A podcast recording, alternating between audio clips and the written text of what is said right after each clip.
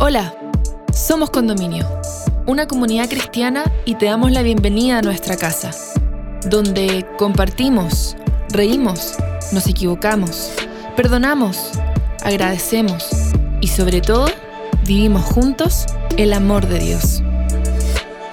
Llegamos a ti con nuestro podcast Seguidores, presentándote el capítulo La transformación de Pablo, donde el pastor Carlos Sánchez, amigo de la casa, nos invita a meditar sobre el cambio radical que ocurre en la vida de las personas cuando deciden seguir a Cristo.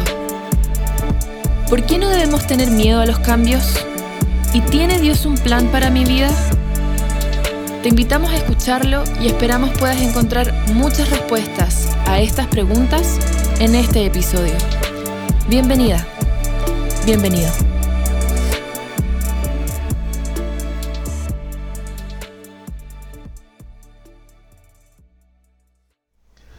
Hola, ¿cómo están? Me alegra saludarlos. Es una alegría compartir de nuevo con ustedes este momento especial para hablar esta vez de uno de los personajes más importantes que encontramos en el Nuevo Testamento.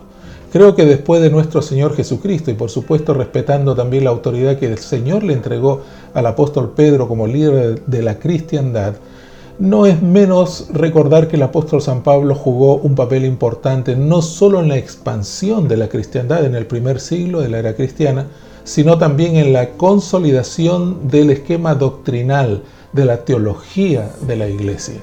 Pablo era conocido como el teólogo de la cristiandad en, en, aquella época. Así que es bueno que nos refiramos entonces por un momento a este importante hombre de la cristiandad. Saulo de Tarso era su nombre original y conocido también como Pedro, en realidad tenía dos nombres eh, y eso muestra un poquito la condición eh, tanto griega como romana y judía, por supuesto, ¿verdad? Que tenía eh, el apóstol San Pablo en su formación, en su trasfondo cultural. Él nació en el año 5 de la era cristiana y murió en el año 67. Eh, como mencionamos, fue uno de los principales apóstoles de Cristo y fue el principal divulgador de la doctrina de las enseñanzas cristianas. De hecho, inclusive Saulo es conocido como el teólogo por las 14 epístolas que él escribió. 14 eh, de los, de los 27 libros del Nuevo Testamento fueron escritos por el apóstol eh, San Pablo. Como mencionamos, él tenía nacionalidad este, romana porque él nació en una ciudad llamada Tarso de Cilicia, perdón, según Hechos capítulo 22, versículo 3 pero también por sus padres que eran judíos, era considerado igual judío. Así que tenía ambas nacionalidades y eso lo ayudó una vez a salir de un problema legal que, el que estaba enfrentando, ¿verdad? Por causa de la nacionalidad romana que él también este, poseía. Eh, según el libro de Hechos, escrito por Lucas, creo que aunque no se lo propuso, fue el principal, Lucas fue el principal biógrafo del apóstol San Pablo. Eh, Lucas fue el que escribió el libro de Hechos y Hechos es el que da mayor información acerca de la vida de este importante hombre. Bueno, según el libro de Hechos, eh, Pablo se crió en Jerusalén. No sabemos desde qué momento se trasladó, comenzó a vivir allí en Jerusalén, pero sí él se crió en esa importante ciudad para los judíos, pero también para el cristianismo. De hecho, sus padres se quedaron todavía a vivir en, Tarso, así que de manera que él se fue solo a, Jerusalén. No sabemos, como dijimos, a qué edad. Una de las características que resaltaba mucho en la vida de Pablo era esa, esa, esa, capacidad de análisis que tenía, esa capacidad de investigación. Probablemente la cultura helenística griego-romana influyó muchísimo en la vida de, de Pablo, porque era muy típico, muy común de los griegos dedicarse a la investigación, a profundizar los temas. Y Saulo de Tarso tenía esa cualidad. No se conformaba con lo que recibía, sino que se dedicaba a estudiar a profundidad los temas. Y por esa razón, Pablo es conocido como el teólogo de la cristiandad en el primer siglo de la era cristiana, porque los conceptos que él eh, enseña, que él transmite y que están plasmados en, sus en 14 epístolas que él escribió, son realmente profundos, que de hecho para algunos inclusive les cuesta un poco entender. Así que era un amante de la investigación, un amante de la búsqueda de la eh, verdad.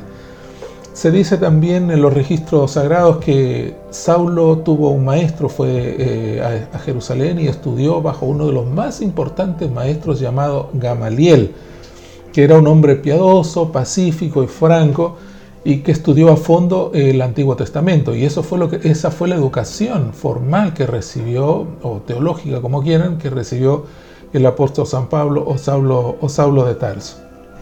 Por otro lado, la Biblia también menciona que Saulo tenía o Pablo tenía un oficio que era el de hacer carpas, construir carpas y tiendas. Realmente eso lo mantuvo, fue su medio de vida que también usó ese tema para ese mismo trabajo para mantener su ministerio al menos en los primeros años de su predicación, de su ministerio.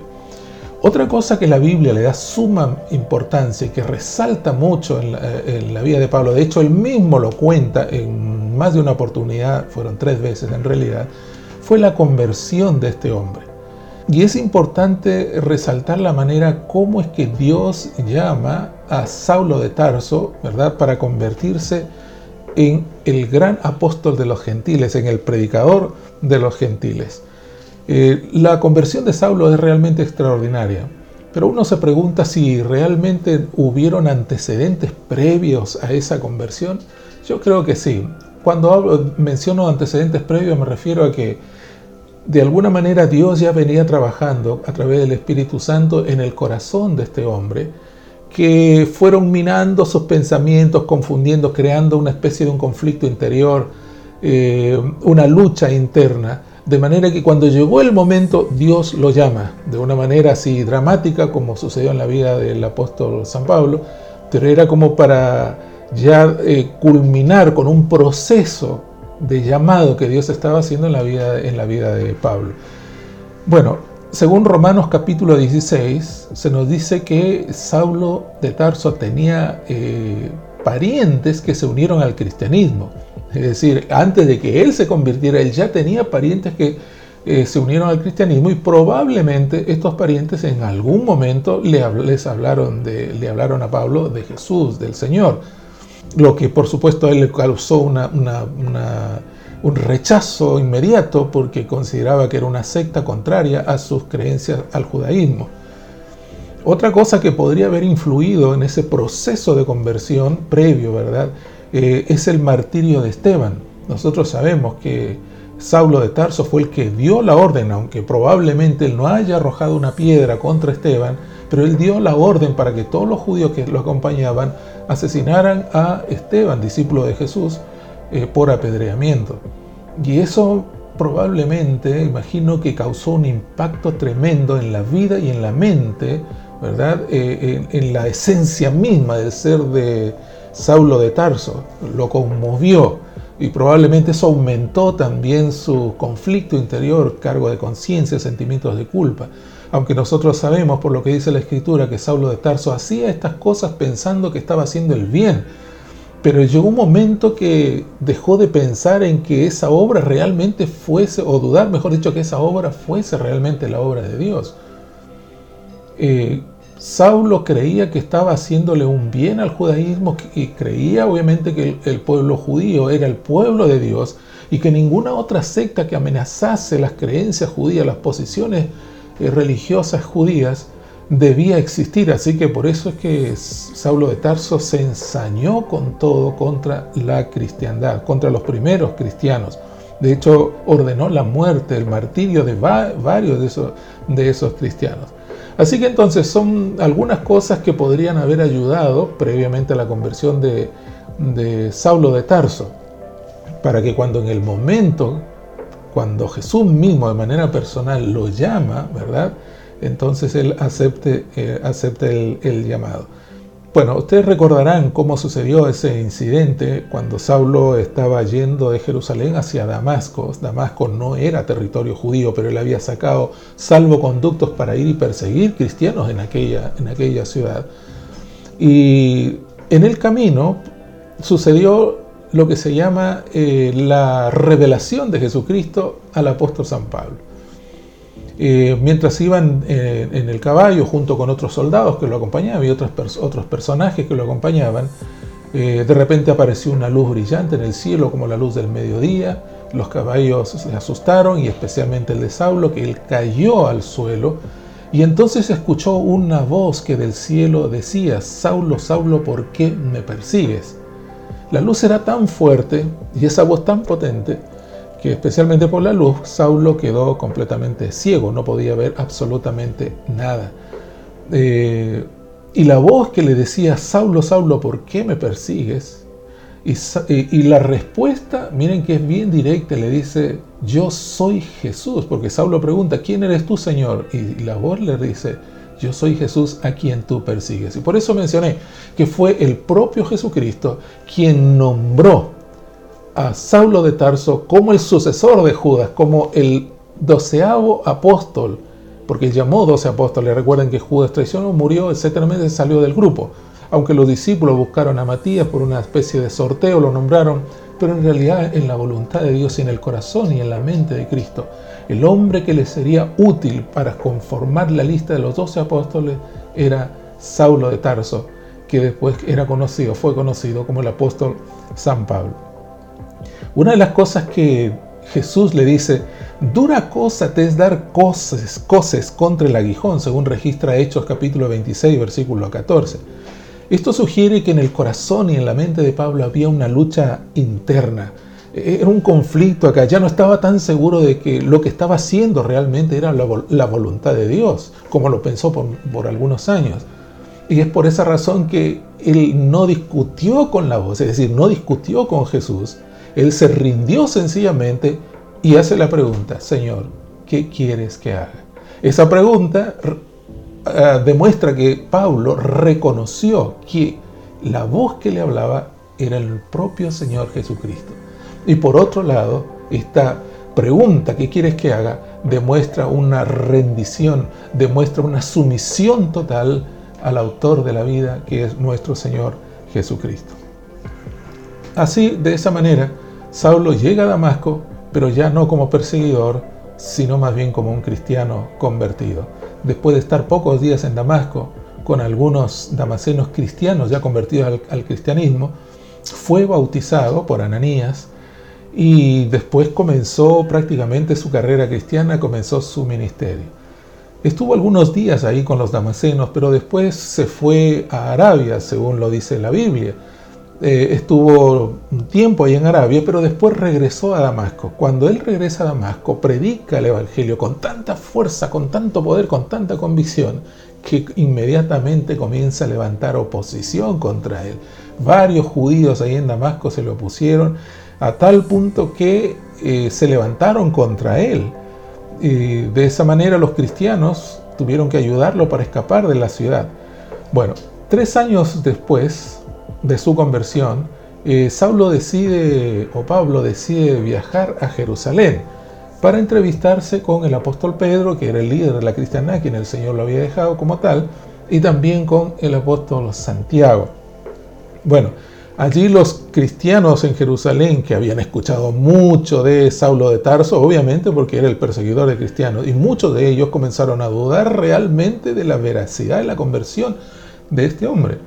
De hecho, lo describieron como un lobo disfrazado de oveja. De hecho, tuvieron miedo inclusive. Y hubo murmuración entre los cristianos de Jerusalén contra Saulo de Tarso, Pablo a tal punto que hubo un discípulo del Señor llamado Bernabé, tuvo que introducirlo a la iglesia, tuvo que presentarlo y realmente demostrar que su conversión era genuina, que su conversión era, era real. Bueno, después de estar ahí en, Jerusalén, cuando ya finalmente eh, autentican la veracidad de la conversión de Saulo. Y no solamente eso, sino que ya lo consideran como un apóstol llamado por Jesucristo. Eh, que el mismo Señor Jesús lo llamó y que lo tiró del caballo y le dijo, ¿por qué me persigues?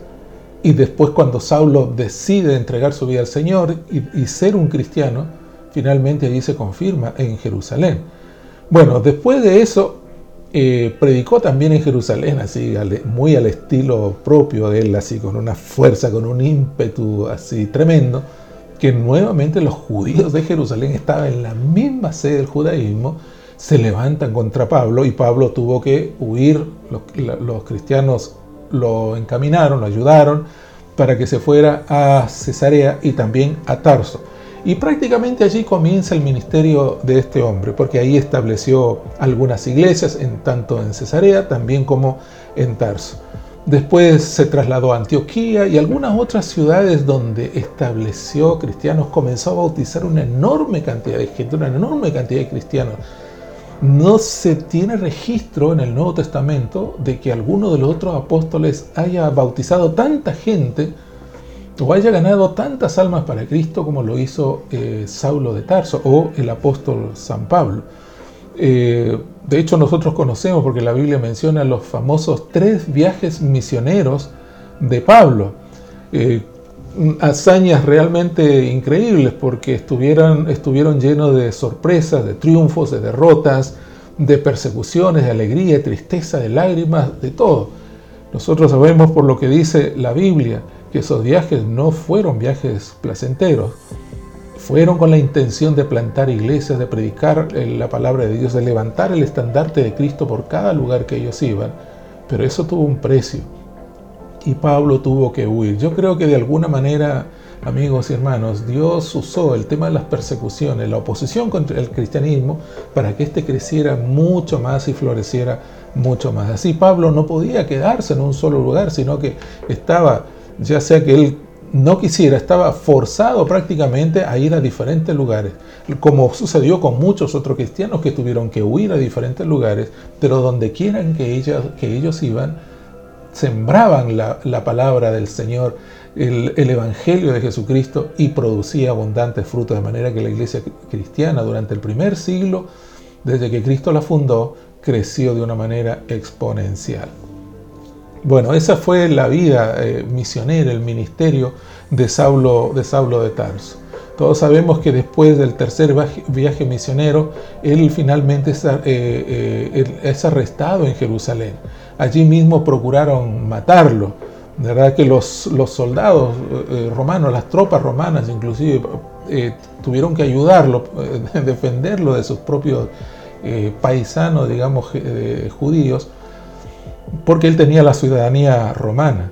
Sin embargo, se tramó toda una, conspiración contra Saulo de Tarso que finalmente se trasladó a Cesarea, ¿verdad? Y allí en Cesarea, eh, Saulo de Tarso tuvo la ah, oportunidad, la ocasión eh, de presentar su defensa ante el gobernador Félix, ante su sucesor eh, Festo y ante el rey Agripa. Y finalmente, como no pudo salirse de esto, él ah, ya lo estaban condenando prácticamente a la muerte, él apeló al César. Así que fue llevado a Roma. Y ese viaje a Roma, que podría ser, digamos así, el último viaje de Pablo, eh, que demoró un tiempo, más de dos años probablemente, porque la embarcación naufragó, estuvo preso en una casa privada, en una isla, en una ciudad, etcétera, etcétera. Eh, algunos inclusive mencionan que le dieron libertad y que por esa razón Pablo viajó a otros lugares, que inclusive llegó hasta España. Es muy probable que haya sido así, pero finalmente él llega a Roma. Y ahí en Roma, finalmente el, apóstol San Pablo es muerto, es martirizado, ¿verdad? Eh, decapitado. Fue Nerón, emperador de Roma, que ustedes saben que la historia dice que él incendió Roma, culpó a los cristianos y entre sus víctimas estuvo Saulo de Tarso, o conocido como el apóstol San Pablo, que fue decapitado por orden de este malvado emperador Nerón. Hay también algunas características personales que se mencionan de él. Por ejemplo, no están en la Biblia, por supuesto son parte de la tradición. Eh, dicen que Pablo era un hombre pequeño de estatura, que era calvo, que era gordito y además tenía las cejas muy espesas, una nariz aguileña y una constitución física vigorosa, rebosante de gracia y, y atractivo. Bueno, pero por otro lado también se nos dice, y esto sí está en la Biblia, en 2 de Corintios capítulo 12, versículo 7 y el siguiente versículo, mencionan que Pablo tenía una enfermedad. Él padecía de una enfermedad debilitante. Pero esos sufrimientos físicos que Saulo experimentó eh, no estamos hablando aquí de castigos corporales por causa del Evangelio, sino de una enfermedad debilitante que él padecía, lo hacían a él espiritualmente más fuerte, o sea, él no se rendía ante la, ante la enfermedad, porque podría haber usado como excusa esa enfermedad para no moverse, para no viajar, para no salir y predicar. Sin embargo, todo lo contrario, él, decía que, eh, y él de hecho lo escribió y dijo, que Dios se fortalece en la debilidad del hombre. De hecho, él mismo le dice, probablemente hablando de su ceguera, que era otro problema de salud que él tenía, ¿verdad? Problema de visión que le dice, Pablo dice, tres veces le rogué al Señor que me librara de este aguijón de la carne, pero él tres veces me dijo, no, bástate mi gracia porque mi poder se perfecciona en tu debilidad. Realmente extraordinario este hombre, la vida de este hombre muy inspirador. Eh, por otro lado, también se deja entrever eh, un poco en la personalidad eh, de Pablo una lucha interna, un conflicto interior. De hecho, Pablo eh, vivió una vida de lucha y mucha tensión. No, estoy hablando solamente de la época después de su conversión, sino inclusive mucho antes de su conversión.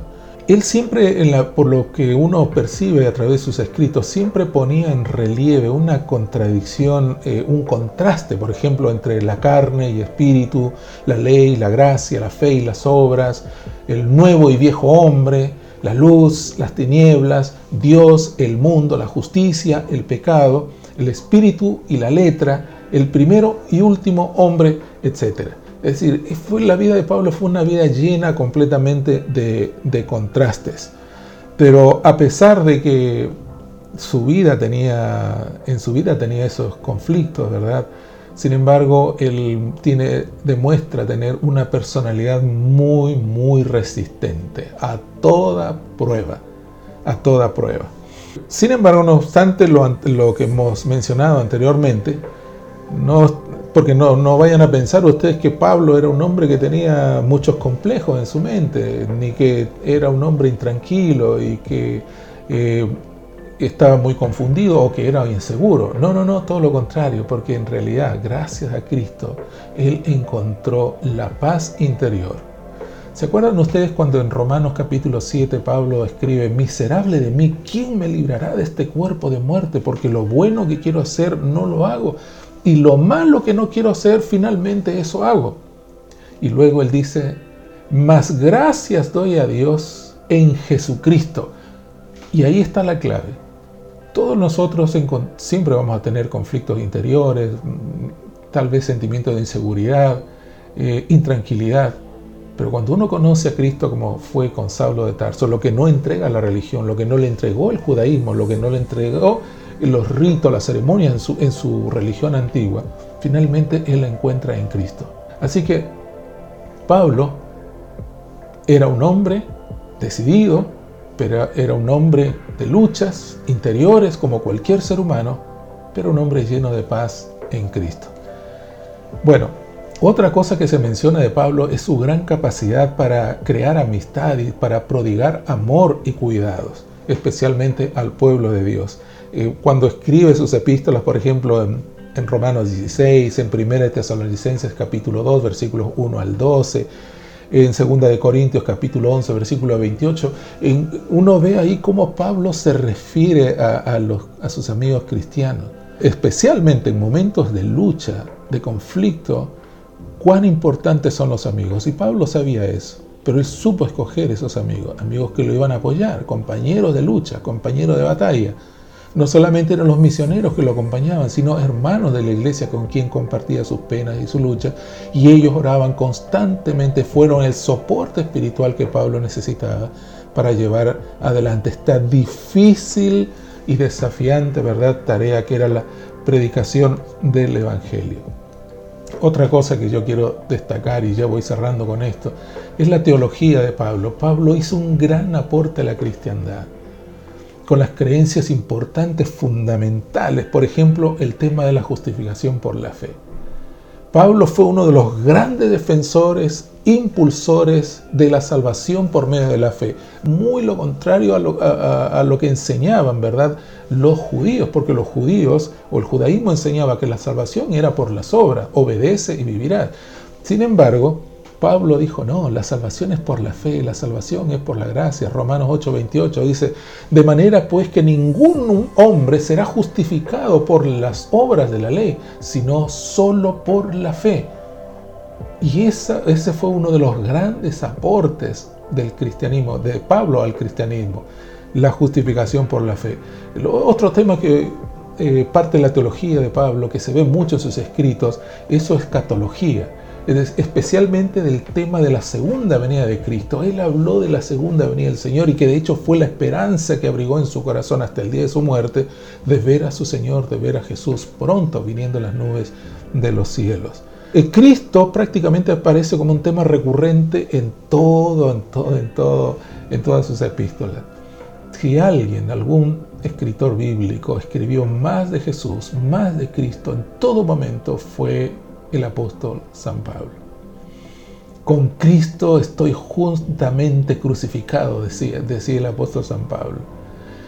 El Señor, cuando habla en Filipenses, que siendo Dios dejó el trono y bajó a esta tierra para hacerse obediente, obediente hasta la muerte y muerte de cruz, ese es el Cristo que el apóstol San Pablo habla constantemente en sus epístolas.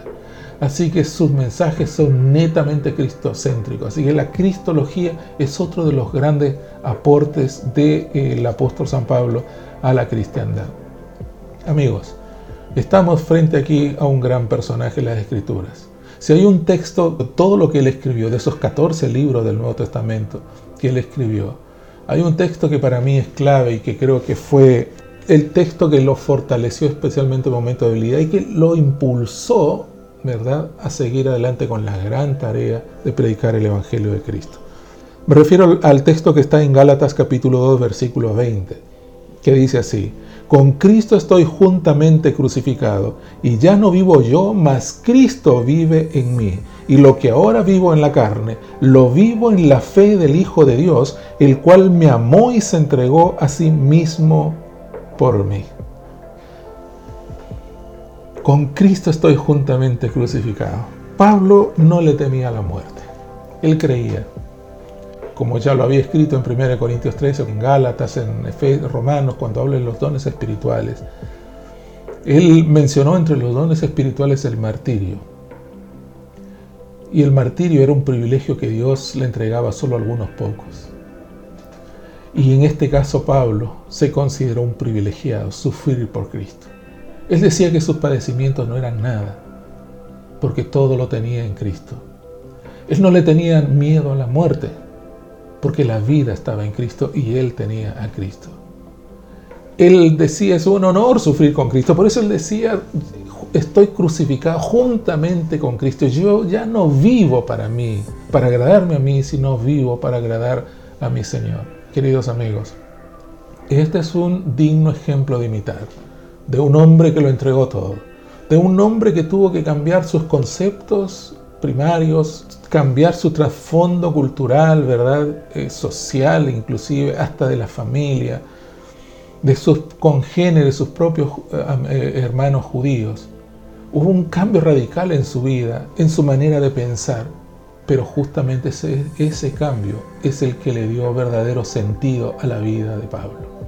No le tengamos miedo a los cambios.